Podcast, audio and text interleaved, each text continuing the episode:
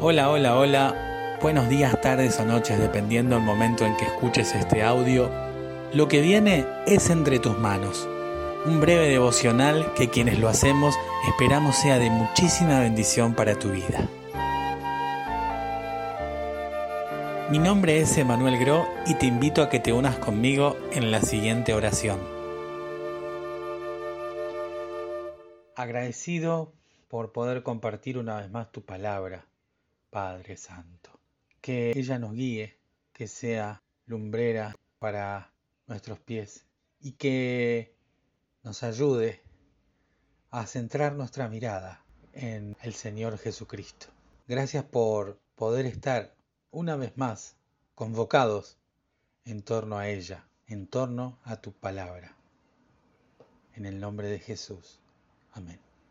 Alabemos todos y todas al Rey de Reyes y Señor de Señores, porque Él es quien merece toda gloria, toda adoración, toda alabanza, porque Él es el Señor.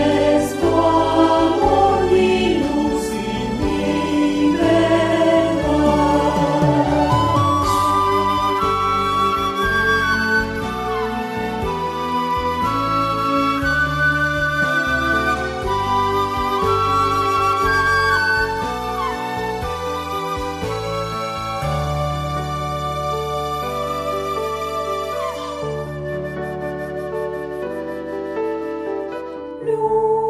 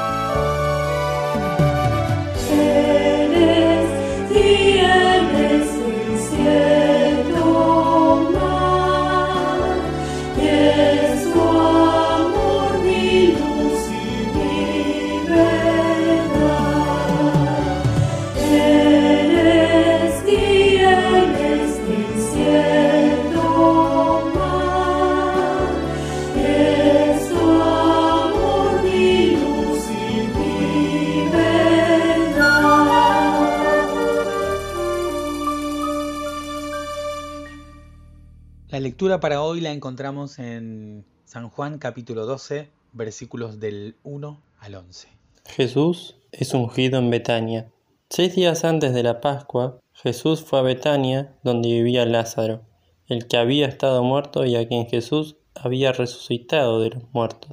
Allí le ofrecieron una cena, y Marta servía y Lázaro era uno de los que estaban sentados con él a la mesa. Entonces María tomó unos 300 gramos de perfume de nardo puro, que era muy caro, y con él ungió los pies de Jesús y con sus cabellos lo enjugó. Y la casa se llenó con el olor al perfume. Y dijo Judas Iscariote, hijo de Simón, que era uno de sus discípulos y el que más tarde lo entregaría.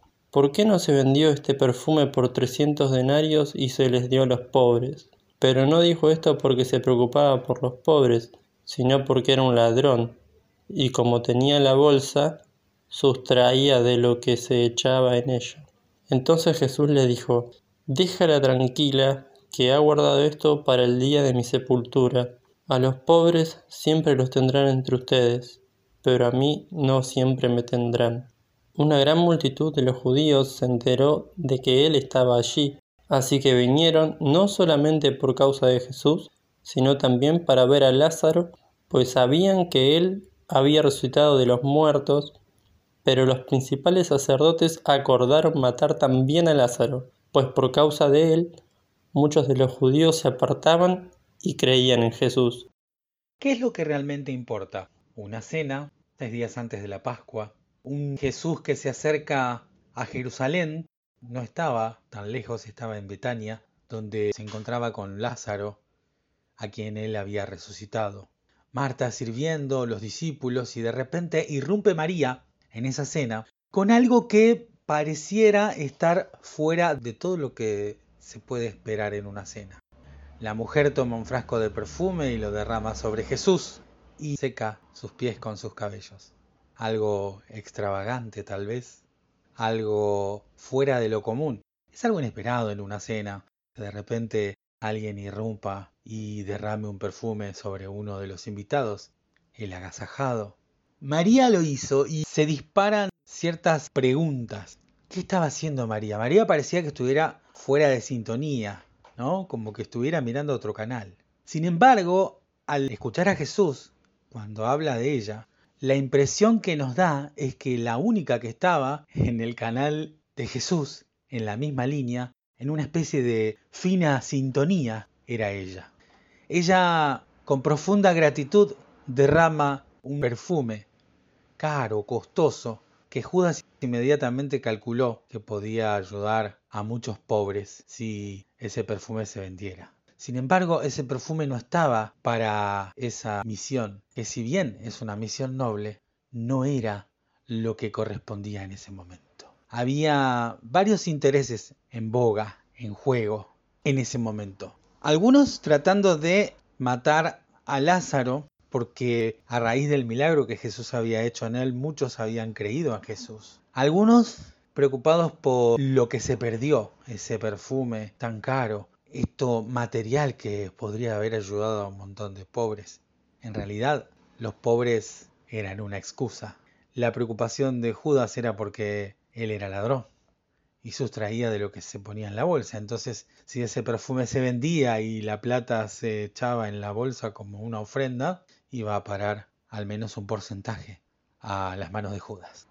María, sin embargo, parece estar abstraída de la cena, de las preocupaciones de los demás, del momento tenso que se vivía por lo que ella estaba haciendo.